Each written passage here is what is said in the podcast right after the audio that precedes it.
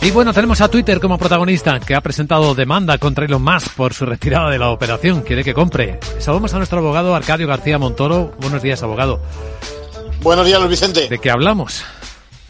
Pues hablamos de un episodio más en esta operación que empezó con una apuesta muy agresiva al estilo Musk, donde parecía que no tenía prisa y aguantaba lo que le echasen.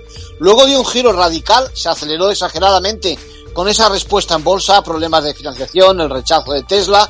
Dicen que el preacuerdo se cerró en tan solo una noche. Y finalmente ha venido la retirada de la oferta fundada en los despidos de dos directivos, las dudas sobre el mercado publicitario, la congelación de la plantilla y principalmente la discusión sobre la información solicitada a Twitter. Por lo que dice Elon Musk, parece que el principal problema estaba en los datos que le facilitaban.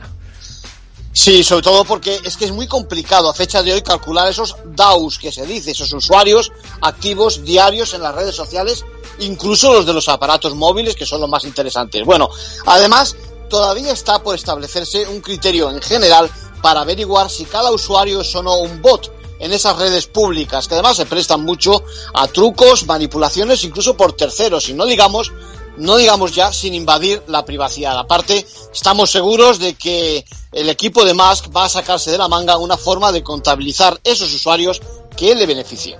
En conclusión, pues atención porque esto no es una pelea de novios que discuten sobre quién ha roto antes. ¿eh? Como consecuencia, aparte de la operación, está en juego la reputación de Twitter con los inversores en el pasado, informando sobre el número de usuarios y bots. Y esto, además, puede generarle problemas de responsabilidad. Gracias, abogado.